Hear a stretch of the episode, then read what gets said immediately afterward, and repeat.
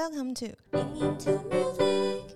Hello，欢迎来到英音有代志，为你带来音乐大小事。大家好，我是 V 边，我是 K 边。嗯，然后我们今天邀请到的这个来宾呢，在介绍来宾出场之前，想要先和 K 边聊聊，说不知道 K 边有没有听过有一个，嗯，这几年一直都蛮火红的名词，它叫做断舍离。嗯，有，我最接触到这个概念是来自于一个 YouTuber，他叫做莫阳子，我不知道你有没有听过？有有有。对，然后它里面就是有介绍很多关于他断舍离的心路历程。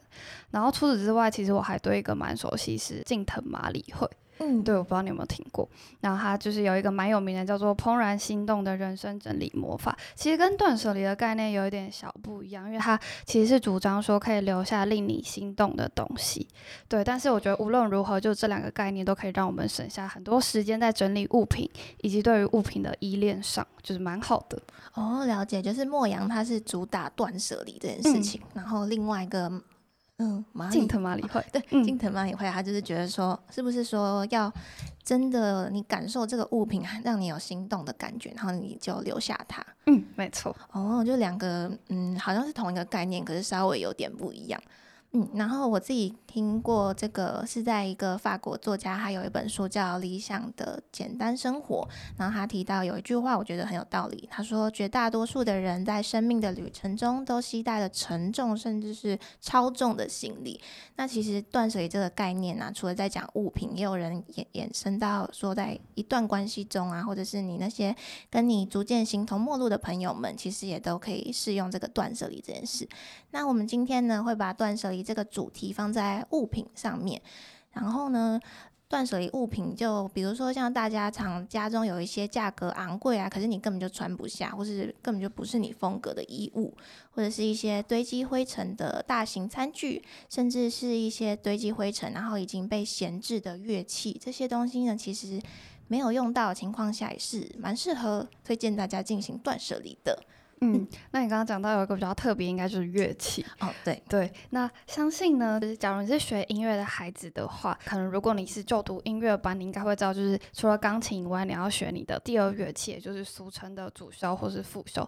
那假如你副修是乐器的话，其实到你大学的阶段，大一还有学副修，然后之后的话就不用副修这个乐器。那这个时候就会面临到一个问题，就你的乐器不知道放在哪里，可能就会在家里积灰尘啊，甚至发霉等等等。的那最近听说就有一个很好的出路，嗯，是什么呢？嗯，它叫做教育部的乐器银行。对，那它究竟在做什么事呢？就可不可以请 V 边跟大家介绍一下？好的，刚刚 K 边提到这个教育部的乐器银行啊，它其实是整合了全国各个学校。公有的像闲置的乐器，或是来自一些民间团体呀，他们主动的捐赠，就是把一些你在家里，然后或者是真的学习上已经使用不到的乐器，比如说，嗯，像孩子长大之后，可能就会因为尺寸的问题，他需要更换一个乐器。或者是你根本就学一学，然后就不想学了，那种也是有这种可能。然后把这些还堪用的乐器去做回收的再利用，然后给一些有需求的学校去申请，然后学校就可以去透过申请的审核之后呢，就可以借用这些乐器，然后让这些乐器有了第二的生命啊，他们可以再持续的被使用，也让真正有需要乐器的人，他们有乐器可以做使用跟学习。嗯。而且还是全球首创哦！这个教育部的乐器银行，我觉得很酷。那我们今天呢，就是欢迎到我们刚刚介绍的这项计划——乐器银行的计划主持人欧阳慧刚教授来到我们的节目。那他本身也是小提琴家、指挥家，那也是实践大学音乐系的教授。那让我们来欢迎他。啊，两位主持人 K 边跟 V 边，还有呃，在我不晓得是不是收音机呢，还是在在电脑网络前的。呃，各位听众朋友们，大家好！非常高兴今天有这个机会，呃，来到《音音有代志》这个节目，来跟大家介绍一下我所主持的一个国家级的计划——教育部乐器银行。嗯，然后呢，我们有在网络上查到说，有关于乐器银行这个计划，然后欧阳教授在二零一六年就已经开始参与了，然后一直直到现在。那想了解一下您刚开始加入计划这个原因，因为我有查到说，好像是一开始是实践大学有一个前系主任叫张浩教授，他开始了这个计划。那是什么情况下就是转到老师您这边呢？嗯，好，我想这个计划的起源，我们必须呃感谢我的同事啊，就我们刚刚提到实践大学音乐系的前系主任张浩张老师，嗯，他一直有一个梦想，想要把音乐的，尤其在乐器方面的资源，能够做一个呃更好的一个分配。那所以开始有萌芽了这个乐器银行的这个募捐，然后维修，然后呃在梅河这样子的想法。那恰巧他有一个很好的朋友是林老师了啊，林老师是呃当时的教育部的艺术教育与师资培育师里面的一位，等于是借调从学校借调过去的一位老师。他们两个经过很缜密的这个讨论啊，那慢慢把这个草案推推推推到那个部里面的长官也都觉得这是一个蛮可行的一个方案。那一切都水到渠成，正要开始推动的时候。呃，张老师张浩张主任因为因缘际会，他在国外有个发展的机会，所以他那时候临时离职了。嗯啊，所以在离职之前，那这计划马上就要上路了，那怎么办呢？所以当时他来找到我，那希望说我能够可以开始接手这个计划啊。所以应该这样讲啊，就是刚开始是在一个误打误撞的状态之下，我就进入了这个领域。不过对我来讲，我很庆幸有这样子的一个一个机会啊。因为在多年的这个教学的生涯中，我比一般的音乐家比较特殊的是，我经常在担任行政的工作啊，所以有几十年的机会，我一直从系主任、院长，然后到这个教务长，所以我一直在处理很多很多的嗯不同的行政的工作。那我接触到比一般音乐家更多的、更宽的面向。那我有机会跟不同领域的人。呃，能够认识，能够能够来商量，然后协调，把很多事情给完成。那所以当时对我来讲，我觉得这个应该不是太困难的一件事情了哈。那也很感谢这个机会，让我从一个我们一般认为音乐家比较呃出世吧啊，就是说比较好像不太不食人间烟火，有这个机会能够在一般大学的老师，除了呃教学、演奏跟研究这几个方案之外呢。还能够在服务方面能够拓展的拓展的的更广。那在这个过程中，我一直很喜欢那个我们呃有一个知名的日本的趋势作家大前研一他提到的，什么是专业人士？专业人士的存在意义是什么？专业人士就是因为你的专业能够让你所在的社会、所在的社群、所在的社区能够更加美好，这就是专业人士的真谛了。那我很高兴，作为一个音乐家，作为一个学校的老师，呃，能够运用自己的的专业能力啊，让更多更多不同角落的呃许许多多的小朋友能够感受到音乐的美好。这是我觉得，呃，从事这个乐器银行的计划将近八年九年来，我觉得最大的一个收获。那很谢谢这个这个计划给了我这些机会来成长。嗯。了解，那老师刚刚其实有提到，就是其实您在整个行政的过程当中是蛮有经验的。那我们都知道，就是乐器银行的业务可能会包含三方媒介，就是可能必须要募集乐器，再到维修乐器，以及要租借给需要乐器的学校。那还蛮好奇，说在计划里，您的任务是主要以哪些面向为主？好，呃，首先我必须要先说明，教育部乐器银行它是属于教育部的美感教育计划里面向下的一个子计划。所以很重要是，我们要先配合教育部的美感教育计划，它整个大的方针。所以在这个子计划下面，它下面林林总总的大概有十几项不同的计划啊，我们是其中的一项。那我们计划在往前走下去的时候，我必须要拟定每一年计划的推动的许许多多的大的方向，那各个面向啊，那我们要怎么样去维持它的平衡？那同时。我们也是教育部的一个委外的单位了啊，他是我们是他的教呃这个计划的执行者，所以我们必须要去确保我们 KPI 的达成啊。那在 KPI 呃，你刚刚有一个很疑惑的眼神，我在想说 KPI 是对对 KPI 乐器吗？对对对，我们这个数量什么等等，我们都定有一些基本的 KPI 了啊。那举办的讲习会啦等等的这样子，呃，举凡各式各样的国家级的计划，它都有它的 KPI 要达成，嗯，所以我我们必须要在每个月。啊，去去想办法去达到这些这些重要的基本的 KPI。那除此之外，我们还在 KPI 的达成之外，我们还能想，呃，利用计划本身的资源，我们还可以做到其他更多外扩的呃一些想法啊，比如说呃有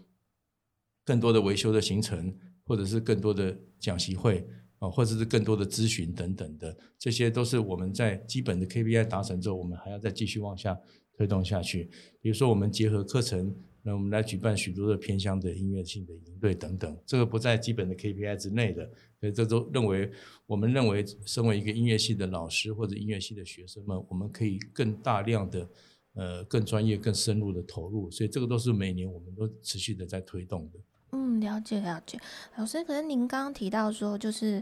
营队啊，跟讲座那些是 KPI 之外的，是要达到目标。可是我觉得光是 KPI 的达成，是不是就已经是一个很艰巨？或者是说要很花心力跟时间的一个是业务了，是没有错，没有错。嗯，呃，不过有一句话叫“天助自助者”了啊。嗯因为我们每次我们觉得很辛苦的时候，总是会有人跳出来帮忙我们。嗯。因为我觉得，只要它是一件好的事情啊，你在行走在这个计划的路上，呃，总是会在这个。不经意的这个瞬间，就有人跳出来帮助你了。你觉得你需要更多乐器的时候，就会有很热心的民众，就会有很热心的的团体或者是学校啊，他会他会联络你说，哎，我或许有这些这些乐器，我可以暂时把它出借出来，呃，给更多需要的小朋友，更多需要的学校可以来来使用。所以呃，一直一路走过来，我们很感激各方面啊，各个领域呃，这么多人对我们的。的帮助，那许许多多温暖的故事了哈。那呃，无论如何，他是一路都走得非常的顺利。就像我刚刚讲，因为它是一件好的事情，嗯啊，所以总是会有很多人跳出来来帮忙我们的。嗯，了解，老师，我觉得非常，这是一个很有意义的计划。可是，好像光是就是如果要找到愿意捐赠的单位，尤其是一些比较高单价的乐器，我觉得这件事好像蛮困难的，因为。像我自己，我以前的那个，我我身边只有像直笛或者是一些铃鼓啊这些非常便宜的乐器，那好像这些也比较容易的募集到。可是如果像是比较大型的那种乐器，打击乐器啊，或者弦乐器，好像都蛮难找到捐赠的单位。那不知道乐器银行这边是就是是在等待。捐赠这件事情，还是你们也会主动的去找寻？是，呃，B B N 这边讲到，我们真的一直一向常年在面对的一些挑战了啊。呃，我先说明一下乐器捐赠跟媒合的它一些程序了。嗯嗯嗯。基本上需要乐器的一定是学校，我们一定是以学校为单位来来进行媒合，它不可能是个人的。哦。啊，那我们呃。教育部给我们赋予我们的任务，首先是我们必须要帮助特偏的学校跟偏乡的学校，还有所谓我们称之为不三不四了啊，就也不是属于三三地的，也是不属于市区的，呃，这一方这个领域的学校，所以这是我们主要的服务的的对象啊。所以需要乐器的，必须以学校为单位来登记。那他来登记的时候，我们就要发挥我们专业上面的。的功能啊，我们必须要去了解这个学校需求到底是什么。那这个学校目前已经做到什么样的地步？那校长是不是真的非常支持这个呃音乐性的社团的经营？学校有没有相关的老师非常热血的啊，每天的在维护这个社团？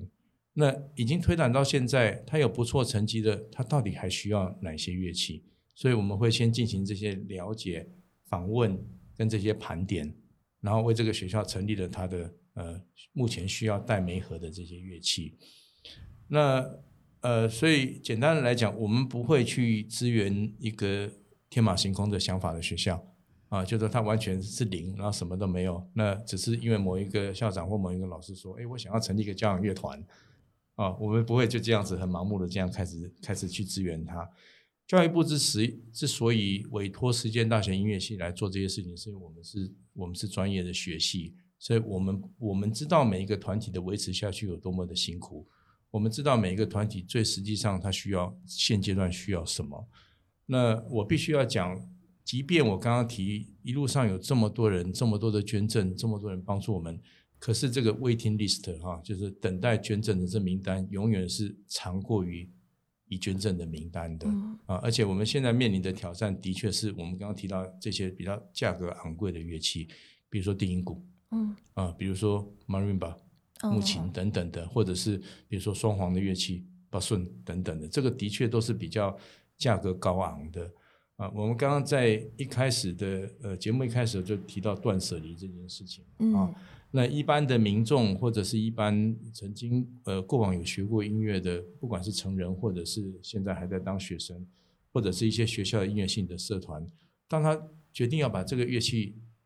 捐出去的时候啊，他其实是需要很很大的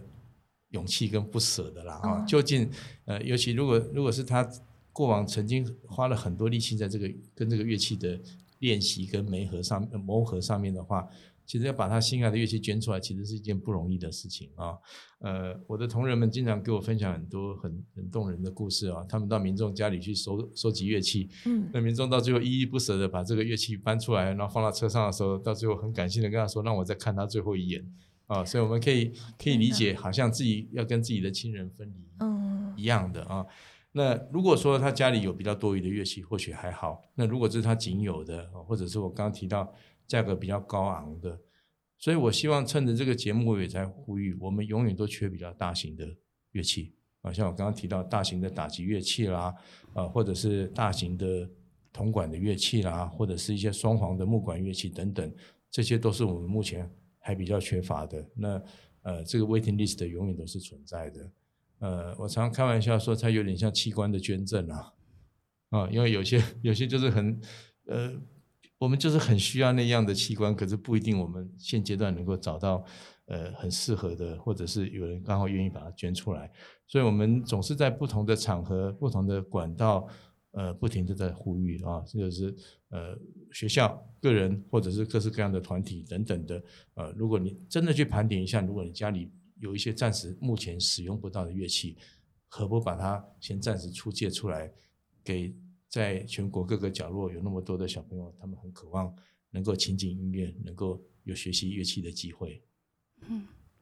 那刚刚其实讲到就是捐赠上面的挑战嘛，那相信呃，假如是要到比较远一点的地方，在运送上面肯定也是有很多风险，那也会面临蛮多的挑战。就好比有听过，就是乐器银行也曾经到了澎湖县的奇美国小，对，那能不能请老师就是分享一下以奇美国小为例，有没有相关的故事啊，或是挑战之类的？呃，其实台湾怎么说呢？呃，你说它大也不大，说它小其实也不小了啊。那借着这个机会，我们可以认识原来有这么多的偏乡的小学校啊。那除落在各式各样你想象得到或想象不到的地方。那乐器的运送对我们来讲不是一个很大的困难了啊。运筹帷幄之前，把它所有的都呃计划的很很周详。呃，比如说我们刚刚讲这个澎湖的这些小的离岛好了，那乐器车他可能就要先把船班给弄清楚，因为你乐器车都必须要上到这个交通船啊，然后坐去到澎湖那边，那他这个船班一来一往的，有可能要耗他好几天的时间了啊。那去到那边之后，我记得有一次应该是一个钢琴吧啊，那我看过那个那个拍回来的影片，我自己都觉得非常的感动，在港口那个怪手到底怎么样把那个钢琴从这个船里面再把它吊上来。啊，吊到那放到这乐器车，然后再继续往下运送去。所以很高兴的是，到目前为止，几乎全台湾所有的离岛，呃，所有的东西南北各式各样你念得出来的这些偏乡的学校，都都使用的我们的乐器。那我的同仁们很辛苦，他们几乎每个礼拜都在呃东南西北的到处在在奔跑。那无非就是希望。如果我们有这样乐器，如果这学校正在等待着，我们第一时间能不能把它做一个最好的维修，送到他们手上？那这个过程中，当然也有熟悉的那个呃乐器搬运的公司啦，啊或者货运的公司啦，或者是各式各样的呃，包括邮局啊，有时候也常收我们的乐器啊等等的快递，各式各样的管道，或者我们自己我们自己有一个乐器车啊，它也是。呃，全台湾跑来跑去的这样子，那呃，每次出门总是尽量带最多的乐器，那同时回来的时候也希望能够带到更多的乐器。我们不只是送乐器出去，我们同时也把捐赠的乐器带回来到我们的维修工厂来。听起来这个乐器一来一往的运送啊，我如果是跟着的行政人员，就是他每一次把钢琴的拿起来跟放下，我可能 心都会就是颤抖一下，想说呃这样子安全吗？那老师刚刚提到就是把乐器送出去跟送回来，但是嗯，在乐器被送回来你们这边，然后进行维修之后，会再被派到需要的学校单位。那我自己很好奇的是说，要怎么去追踪说这个乐器在学校单位究竟有没有被维护跟有没有被好好的使用这件事情是，呃，首先我很欣慰的是，到这么多年下来，我们的乐器啊，交到这个梅河的学校的这个手中的时候，一直都得到很妥善的照顾。当然，我们交过去的，一定是一定是维修到最好状态的一个乐器了。嗯，那由于地利之便，我们呃身学校身处在台北市的市中心啊，我们当然有全国最好的技师了。那除此之外，在北中南，我们都有很多配合合作的很好的技师啊，所以进来的乐器，我们一定会先评估说它是不是有一个呃被维修的一个价值了啊，因为有些真的破损的太严重的话，我们可能就没有办法了。这样，那如果它可以被维修的起来的话，我们一定会呃给它进行最高品质的一个维修，然后到经过一个很成功的媒合之后，它进到这个学校之后呢，我们会定期的追踪到底这个乐器使用的状态。那乐器离开我们的工厂之前，每一个都有他的身份证的，他都是可以查得到的啊，他有条码，我们全部都可以查得到。那最近这几年来，我们大量的举办各式各样的乐器的维修的行程啊啊，比如说呃，我们可能会派派这个乐器的技师、维修技师一到金门，那到金门可能四乡五镇的大大家有问题的乐器全部都送过来了。那这个同时之间，我们也可以看到我们的乐器被使用的一个一个状态啊，那呃。你要了解，在台北市中心，你要修个乐器可能蛮蛮容易的。可你到偏乡，你的乐器出状况，真的不是那么容易，可以马上得到一个最妥善的照顾。所以近几年来，我们发现这些这些巡回的这样子的维修的行程，其实是非常受欢迎的啊。我陪着他们去过了几次，那看到哇，这个技师旁边就跟问诊的医生一样，外面大排长龙，每个小朋友带着他的乐器来啊，知道风声了，然后带着乐器过来，希望他的乐器能够得到一些妥善的一些照顾跟维修。那这几年我们越办越多类似这样子的的行程，那的确可以看得出来，呃，很多很重要的价值。嗯嗯，听起来就是非常超级有意义的活动，就是让在地的人他们的乐器也可以像是。见到乐器医生一样，做到好好的维护跟维修。那我们刚刚讲到都是有关于乐器银行的这个计划。那接下来呢，像老师刚刚一开始提到，就是他们还有营队跟讲座这两个部分，尤其是暑期营队。那想要了解一下，就是嗯，这个乐器银行的暑期营队啊，它是怎么样的？学校是去申请嘛，然后你们就会去过去办一个营队。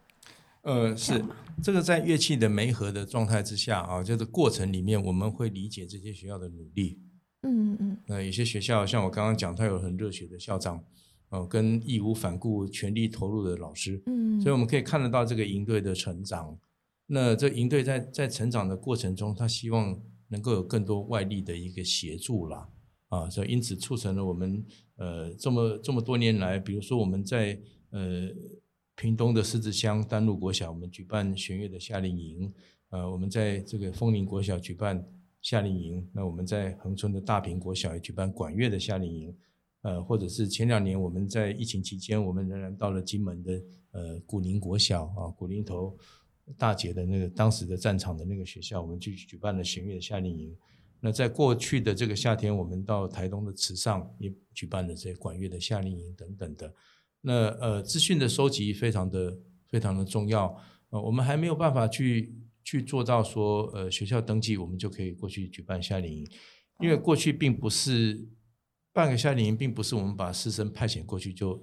就解决了，没有那么简单的啊。一个夏令营的举办，首先我们必须要在实验大学音乐系里面，我们要先招募合适的队伍。哦。啊，这个合适的带我对对我们的大学生啊，因为他们都是专业的学生，他们都是主修音乐的学生，可是他们不一定知道在教学的场域第一线怎么去面对一个偏乡的小朋友，所以要从培训开始的。所以每年我们拟定了一个计划，假设说我们今年要去呃金门的古宁国小呃举办一个弦乐的夏令营。当然，第一个我们要首先先招募弦乐主修的学生为主喽。啊，那他们可能要牺牲蛮多他的假期的时间的，我们要先进行一些一些培训啊，包括说呃，我们出门在外担任志工，我们有志工的伦理啊，我们应该什么要做到，什么我们要注意。那我们在专业上应该要怎么样去完成一个很好的教案？碰到状况我们要怎么样去排除？基本的乐器的如果出了状况，我们要怎么去维修？林林总总的，所以一个团体要出门之前，他其实经过了应该是数十个小时以上的培训，因为我们要确保这个夏令营它的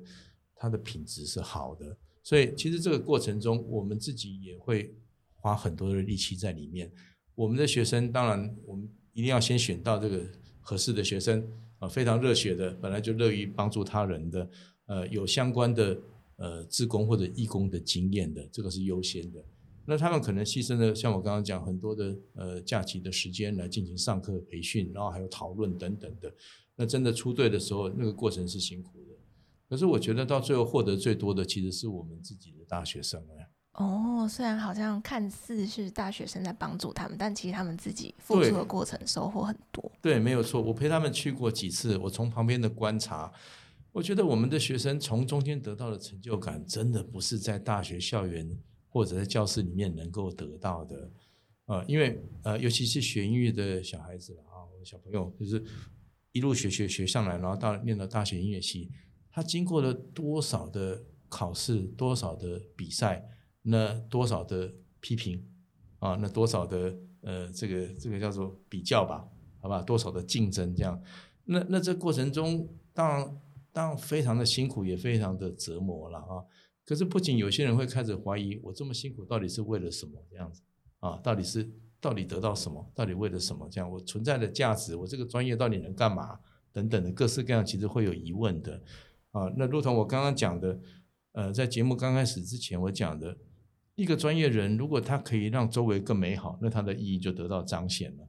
那在这些自工义工的过程中，我觉得他们真的能够去体会到这句话的真谛了。尤其我们去到一些偏乡的学校啊，偏乡的社区，那你知道很多的很多比较偏远地区，其实都是隔代教养的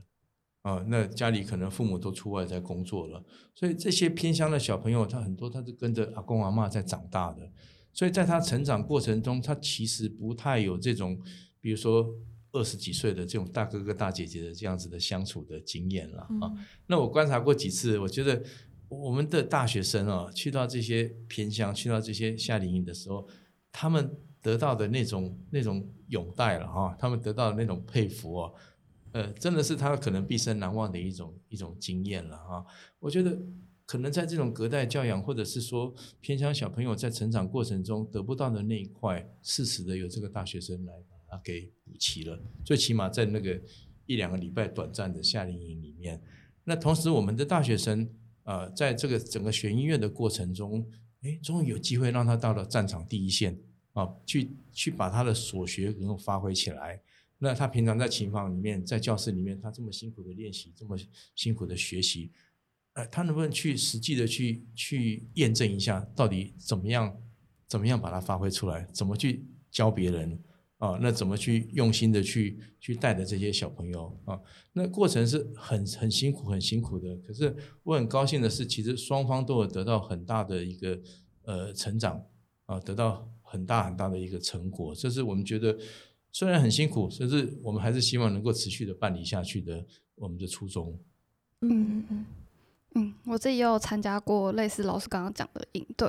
然后我觉得对于学音乐的人来说，就是老师刚刚有讲很多疑问嘛，我觉得那真的会有。然后，但是当你在教小朋友的时候，你就可以反思说，很像你会成为一个有价值的人。对，然后我觉得这是一个蛮特别的经验，因为当你看到那些小孩那么珍惜他们在学乐器的时候，你也会想，就是你过去那些努力，好像又有了不一样的感受。是，我觉得那是一个蛮特别的事情。是，呃，我去到这些营队看他们的时候，很有趣的，小朋友早上天还没亮就已经来来到这个学校了，嗯，真的非常高兴的。那晚上回家，哎，因为家就住在旁边嘛，附近嘛，啊，那晚上已经下课了，那怎么又又出现了，又跑回来，他要找这个大哥哥，找这个大姐姐。啊，或许是如同我刚刚讲，在他成长过程中有很多的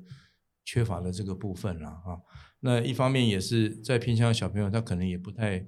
像城市的小朋友那么忙，嗯每天被排得满满满的，补习啊什么的啊，这么多的课外活动，他们没有，所以他们很珍惜有这样子的的机会啊。那他喜欢的音乐，他喜欢的这个乐器，今天终于有这么专业的的的这个大哥哥大姐姐来带着他走，带着他往前走。所以我觉得那一两个礼拜哈、还有那个我们看他们事后的这些互动，我都觉得真的是印证了一句话，它叫做“施比受有福”啦。啊，那如果有心愿意投入的话，我觉得获得最多的都是自己。好，那我们刚刚就是讲完了很有意义的营队活动。老师刚刚前面其实也有提到一个乐器维修的技术，到各地去分享，然后就是很像医生问诊，然后上来的人很多。那也很好奇，就是这个乐器维修保养的巡回讲座，究竟它的对象是谁，然后会怎么样定它的主题？OK，呃，比如说我们会先宣布，比如说呃，我们下个月我们到呃某一个县市去了啊，那会住在某一个点，那我们这次派去的是一个管乐的维修的技师等等的啊，那其实资讯的传播相当的快了啊，那自然到那个时候就很多各式各样的乐器全部都会集合在这在这个地方，然后等待维修了等等，或者是我们刚刚讲呃，可能国内有各式各样不同的。的团队正在举办着等等的啊，那我们会也会利用那个团队在举办的时间，呃，我们就那个时候会比较多的乐器会集合在一起，比较多的人潮会集合在一起，我们会利用这些呃地利之便啊，或者是人刚好聚集的时候，我们来举办这些营队。所以其实资讯的收集啊，还有事先的沟通，其实要花蛮多的力气的啊。我们什么时候要做什么事情，这个都是经过很缜密的。的一个沟通啦，哈，那或者是说我刚刚讲到，包括我们的乐器去到这个学校之后，它使用的状况，小朋友可能不一定知知道怎么去保养这个，呃，怎么讲小号吧，啊，或者是呃这个大提琴啊，到底要怎么样去正确的保养它？所以我们会大量的举办很很多呃各式各样的这个乐器的使用、乐器的保养相关的这种讲座，这是从年头到年尾都没有间断过的。啊，这这也是一直不停的在举办，从维修到保养，跟跟我刚刚提到的这些教学方面的营队，这个都整年我们都在都在做的。除了嗯最一般的我们所谓的乐器的提供、硬体的提供以外，还有其他这些附加的。嗯，就是一系列非常完整的活动。是，嗯，是，那我自己很好奇的一个问题，就是您刚一开始在讲这个营队跟讲座主题的时候，也有提到说，需要有意识的提醒这些参与计划的学生们，就是他们有些哪些要注意的啊，跟哪一些是要特别留意的部分。那比如说像是这种服务性质的活动啊，会不会就是好像要避免让别人有种被施舍的那种感觉，需要顾及他们的心情？哦，那是当然的那是的当然。不过呃呃是就是相关的最初级的啦哈，我们所谓的自工伦理这些，当我们学校有社工系啊，所以我们相关的老师也都有的啊，这个是最最基本的门槛嘛啊。那呃城乡的确是有一些差距的，尤其我们如果从小我们在象牙塔长大啊，就象牙塔就是我们从小可能从音乐班、音乐系这一路上我们在城市成长，那我们一路上都在最专业的这个领域里面。那我们今天要出去把我们的专业能力传传授给其他人的时候，那我们可能要理解中间的差距嘛。啊，第一个，呃，他不是音乐系的学生，他不是音乐班的学生啊，他是一个偏乡的小朋友，他接触音乐的这个时间，呃，或者是他的呃触及的深度广度，可能没有你那么深，所以你你要怎么样能够站在他的角度去去帮助他？啊，不过我觉得林林总总看起来，因为大家建立在一个专业的一个对话上面，其实都不是太大的太大的问题了啊。那我也不觉得说今天今天所谓的在生活的环境或生活条件上城乡差距有那么大。我觉得真的差距的是在呃，有可能是专业环境的活化上面，或者是在一些专业师资的获得上面，这个是真的是在偏乡来讲是比较辛苦的。嗯交通偏远的地方，校长们经常跟我讲，他们即使有经费，他们都不一定能够找到很固定、一直维持下去的专业的师资啦。所以我觉得在师资的获得上面，师资的的这个呃维持上面，反而是一个比较大的挑战。那这时候这些营队，我不敢说我们有产生非常大的效果，可是最起码在那个那个过程中、那个阶段中，我们适时的帮助了一把啊，我们适时的提升了一些这样子。嗯嗯，老师，您刚刚提到说师资的那个比较困难一点，是那如果呃，以我一个音乐的外行人来说哈，不确定说音乐学习是不是会有不同流派的教学，就会不会是他们就是原本学校的老师教的，跟这些音乐系学生带给他们的有可能会有所不同嘛？一个团队要出门去服务之前，他有经过无数次的沟通，嗯所以包括说原来的，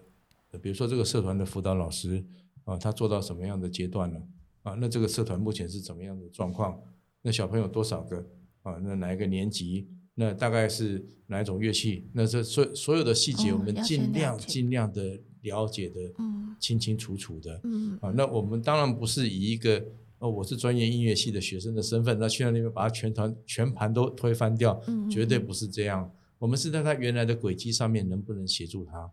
啊，那呃，通常在整个营队完成的时候，我们就会有个成果发表会。啊，那这个这个要准，光是要准备这个成果发表会的过程啊，所谓师生啊，就我们的学生啊，包括这些偏乡的小朋友，要怎么样一起努力，一起努力把这个成果发表会给做做好。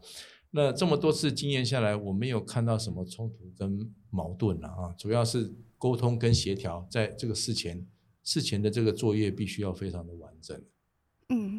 嗯，对我那时候有印象，就我们可能会知道，就是他们可能教到音乐课本第几册，然后第几课一至一至二，然后我们甚至会知道，就是小朋友的个性有没有几个是特别突出啊，或者是他比较爱发言、比较爱捣蛋这种。然后我们还会贴姓名贴之类，就真的是沟通的很详细，是我们 K 边有很多的经验啦。可以变。啊，所以，我们我们其实要把一个事情做好，最重要就是事前的准备嘛。嗯，啊，那个事前的准备可能要不晓得多过于真正服务时间的不知道十倍、二十倍以上，要花嗯很多很多力气去准备的。那我们刚刚讲的就是这么多关于乐器银行的，也很想知道，就是现在要怎么样能够取得捐赠方式究竟有哪些？要到哪里去取得这些资讯？好，我想最简单的是啊，呃，你只要在电脑上面打“乐器银行”四个字，自然就会跳出来我们的网站了。那进到网站之后，左边、右边有两个区块，一边是我需要乐器，另外一边是我要捐乐器。那看你是哪个方向往下走下去，自然就网络就开始把你分类了。那可能请你填一些基本的资料，呃，那我们的我们的专员、我们的经专案经理，自然就会有人跟你联络。这是在捐赠的部分了啊。那在需要乐器的部分，我刚刚有提过，呃，我们一律要以学校为单位，而不是个人啊。那我们会以这个呃特偏或者是偏乡，或者是刚刚提到的不三不四的这个这个区块的学校来做一个排序。还有这个需要乐器的的种类啊，这个媒合的名单就呃乐器种类什么等等就相当的复杂了啊。小提琴来讲，它可能从八分之一、四分之一、二二分之一到全琴。那中提琴当当然也是相同的，光是 c l a n e t 它可能就降 B 调、A 调，各式各样的。所以每一个乐器它都有有不同的呃这个这个行路啊，那不同的尺寸等等的。那如果这个偏向的学校它需要这些乐器，它就要写得很清楚啊。那我们会在进行开始开始进行沟通，去了解到底我们现阶段很快的我们到底能帮上什么忙啊。所以呃，我在这边呼吁，我们需要更多的乐器的捐赠。所以只要只要大家有心的话，只要“乐器银行”四个字就可以找到我们，非常容易的。嗯，然后提醒大家啊，就无论您是想要捐赠乐器呢，或者是需要呃，您是学校单位，那有需要这个乐器的这个需求要去申请的话，那除了老师刚刚提到的乐器银行的官方网站，那他们也有脸书的粉丝专业，也有及时更新他们的一些资讯。那例如像是遇到寒假或者过年期间，都会服务时间有所调整，但是呢，粉专跟官网还是会持续服务。那相关的时间呢，就要请大家上一下粉专看一下及时更新的资讯哦。是。因为欧阳老师这边进行这个乐器银行的计划，已经像刚刚提到，已经快要有十年这么久了。那想请老师可不可以跟我们分享一下，说有没有觉得，嗯，乐器银行目前是还在努力中的计划，以及有关于这个乐器银行的计划，下一个十年您有什么样的期待吗？好，我呃，我常常引述这句话了啊，呃，上天先发明了呃语言，然后再发明了文字，那后来他又发明发现，人类实在有太多的情感跟太多的事物啊，没办法用语言与文字来确切的描述跟表达，因此他发明了音乐。我觉得音乐真的是上天最美好的发明。那我们希望，只要有这个渴望啊，不管你在什么地方啊，呃，不管你的你的条件如何，你都有机会可以去接触这个上天最美好的发明——音乐啊！这是我个人的很很衷心的盼望。我记得有一年在教育部的成果发表会的时候，有一位次长吧，啊，呃，我们这个乐器银行计划一向是教育部历任的长官最喜欢的计划之一啊，这何以见得呢？每年的成果发表会，我们通常都是部长自己亲自主持的。如果他没有办法来，一定是派了次长过来主持。有一年有一个次长，他他在他在这个致辞的时候有感而发，他说他小时候呢非常喜欢音乐，他觉得。声音实在是太美妙了，他很渴望有一个乐器，可是家里的状况不容许，没有办法买得起乐器，因此他跑到那个竹林里面去把那个竹子给砍下来，砍了一小段竹子，自己想办法在这个竹子上面挖了一些洞，然后做了一个简易版的一个笛子，自己在那边吹得很高兴。我接待后面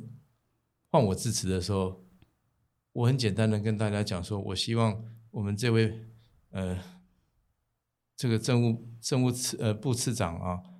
过往的经验不要再有任何小朋友身上再发生了啊！因为我我认为我们这个国家啊，我认为我们我们大家有能力可以让渴望学音乐、渴望学乐器的孩子都能够有乐器，这是我个人对这个乐器银行计划一个很重要的的方向也好，或者是抱负，或者是或者是期望也好啊。那另外就是我刚刚提到的，在偏乡师资上面的一个缺乏的问题，或者没有办法很持续的走下去啊。那刚刚呃两位两位主编也提到了，其实网络是非常好的一个一个途径了啊。那现在网络的教学啊，或许在再往下走下去这个阶段，我们可以在网络的教学上多下一番功夫了啊，来补齐这个真的实际上现场的。这个偏乡的这些音乐师资的不足，我们可以多用远距远距的，或者是我们多用网络教学的方式，能够帮助更多的小朋友在在接触乐器、在学音乐的过程中，能够更顺畅一些啊。那这是我我个人的一些一些想法。那此外呢，我们也希望在这个新的年度开始，我们能够有更多在媒体媒体露出的机会，因为呃，这个好的计划它需要更多人的支持跟参与。那首先，我们必须要借助各式各样的媒体的管管道，让更多人认识，然后能够来支持我们、帮助我们。呃，我必须要承认，过往这么多年来，我们的确是有时候会犯个错误，我们就默默的在做事情啊，我们不太不太会会呃宣传自己嘛。对，就说在这个媒体的宣传上面，我们是比较稍微弱了一点点啊。这个也是现阶段，我觉得我们必须要花更多力气来。来来投入的啊，那或许在我们很多过程中，我们可能要拍成更多的、更多的有有说服力的一些一些短片啊，一些纪录片等等，呃，让更多人了解我们正在从事的这些呃计划的这些内容，那能够适时的给我们更多的帮助，让更多小朋友有机会。呃，我们最后讲点小小的题外话，就是当然欧阳慧刚教授自己也是演奏家嘛，有在成品表演厅十周年担任示范演出指挥，我觉得很酷，和我们的听众朋友分享一下这个演出。好，实践大学音乐系做类似的这种性质的演出，已经有应该有我记得有两两次的机会吧。第一次应该是在呃南台湾的屏东，呃那个屏东的的音乐厅落成的时候，我们到那边去。做了类似的演出，那屏东是一个非常好的厅哦。如果大家有机会的话啊，去那边听音乐会或者去那边演出，那个声响效果非常非常的好。那就是它距离有点远了，距离台北有点远，可是那个声响的效果的确是非常非常的非常棒的啊。那个声响是室内声响的部分是呃我的一个很很好的同事，是大学音乐系的宋正宏宋宋主任。他来进行设计的，所以当时这个音乐厅落成之后，我们把整个乐团带到屏东去做了很多在音乐厅里面的音响方面的一个测试，做了类似的音乐会，非常的受欢迎。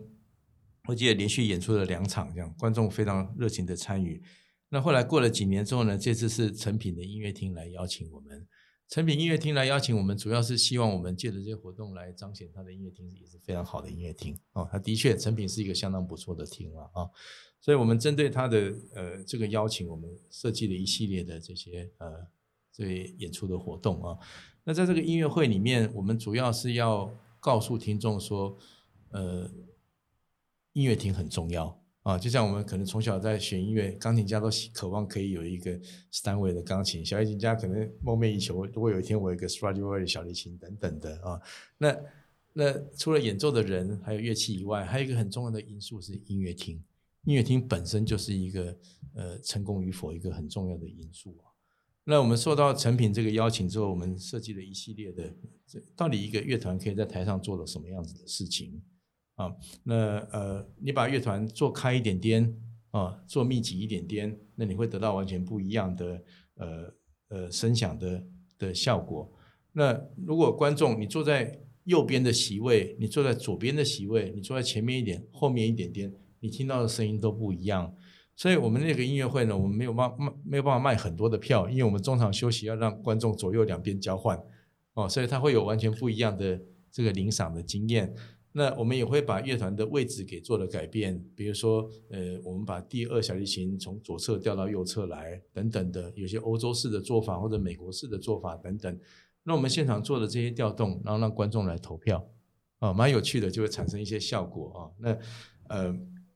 所以整个观众的对跟跟这个演出者之间的这个这个互动，其实是相当的活络。我们主要是要探讨说，一个好的音乐厅它具备的因素是什么。啊，它的安静的程度，冷气是不是有干扰啊？它的它的所谓的我们是 echo 好了，或者或者是高频低频等等的，它的分布等等，我们可以用各式各样的在乐团摆置上面的不同，或者曲目上的不同来显现这些啊。那得到很好的很多很好的回响啊。那同时我们也介绍整个音乐厅的功能到底是什么，包括它的灯光。或者是它的布幕，那每一个幕到底它的作用是什么等等的。那像这些，我觉得呃，对我们我们学生来讲也是一个很棒的体验。即使他从小学音乐学到大，他都不了解原来有这么多可以可改变的因素了哈。那对对听众来讲，也是一个完全不同的体验的经验。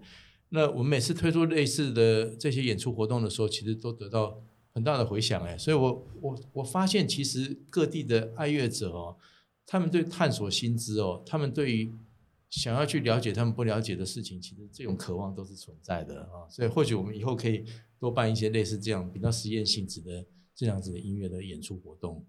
嗯，听起来就超有趣的，就是透过音乐，然后去让别人更了解的这个音乐厅这件事情。那听起来好像不是只有爱乐者可以去做聆听跟观赏，好像对一般大众，就是没有音乐基础的人来说，也蛮适合的。当然是这样子，当然是这样。我想听觉就是上天给我们的很棒的感官之一嘛，啊，我们人有五感嘛，我们有视觉、有听觉、有嗅觉、有触觉、有味觉等等的，那。我认为啊，每一个人都可能在不同的感官上面有一些呃比其他人更敏感的地方啊。有些人可能眼睛他会看得更锐利，有些人可能味觉上面就特别的好。那呃，我们身为音乐家，我们就是能不能开发大家的在听觉上面的啊一些层次层次感，或者是说他能能不能给予大家在听觉上面前所未有的。那样子的经验了啊，那是我们作为一个音乐家应该要做的事情。所以您刚刚提到，呃，类似的这些所谓比较探索性的，或是属于比较实验性的，其实不是只有针对对古典音乐非常在行的这些所谓专业比较专业的听众，对一般的普罗大众其实都是非常非常合适的。所以每次这些活动，我们都很很好奇，哎，来参来参加的其实各式各样的听众听众都有，那大家都很专心。啊，呃，跟着我们这个我们计划主持人啊，就是我们的宋仲宏宋老师他的引导。所以现在我们要注意听什么啊？现在我们换个角度，现在我们把左边的耳朵捂起来，会听到什么？用右右边的耳朵听，我们会听到什么？相当有趣的，其实各式各样不同的科学实验也好，或是对于场馆整个的互动。上面的一种一种实验也好，都相当相当的丰富而有趣。听觉啊，像音乐都是人类共同的语言吧。那也希望说，就是透过这个乐器银行的计划，能够让老师刚刚提到布次长那些童年的经历，不要再重复的在其他孩子身上发生。然后就像是乐器的资源好像不患寡而患不均。那希望可以回应到乐器银行常说的那句话，叫做让社会有更多的音乐，然后也让教育可以有更多的质感。那透过这个乐器银行的计划，也呼吁大家可以让自己闲置的乐器拥有第二个生命，透过捐赠乐器去延续乐器的使用价值，也可以帮助更多的孩子们学习音乐哦。那希望可以透过在民众闲置乐器的这些募集，然后分享爱屋习屋的精神给那些真正有需要的孩子们，让他们自信的长大。那今天就好像聊的差不多啦，非常感谢欧阳老师到这边的分享，谢谢，拜拜。好，谢谢两位。